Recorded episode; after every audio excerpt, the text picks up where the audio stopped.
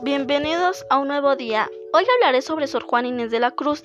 Si has tenido dudas de este tema bastante tiempo, quédate porque hoy te voy a resolver todas las dudas que has tenido en este tiempo. Juan Inés de Asfagia Ramírez Santillana, más conocida como Sor Juan Inés de la Cruz, nació el 12 de noviembre de 1651 en San Miguel Nepantla. Una mujer del siglo XVII a los tres años ya sabía leer. Cuando tenía tres años acompañaba a su hermana mayor a sus clases de meca, en donde tomó clases con una profesora de primeras letras, mintiendo a la maestra diciéndole que su madre ordenaba que también le diera clases a ella. A los seis años ya sabía leer y escribir. A los ocho años escribió una loa del Santísimo Sacramento en Ameca Meca, compuesto por 360 versos en español y en náhuatl. En 1659 estudió latín con el bachiller Martín de Olivas y lo aprendió según Callega en 20 lecciones.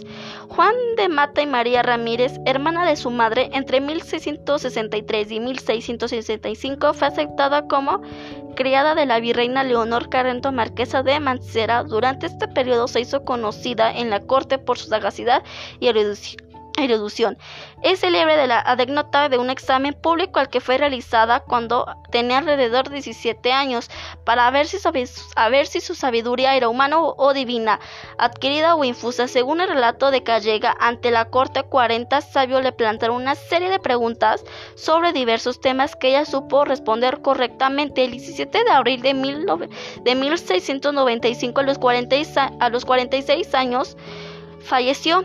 Su causa de la muerte fue tifus temático epidémico. Me da mucho gusto estar este día con ustedes, pero ya es hora de finalizar con este lindo podcast, muy interesante y entretenido. Hasta luego.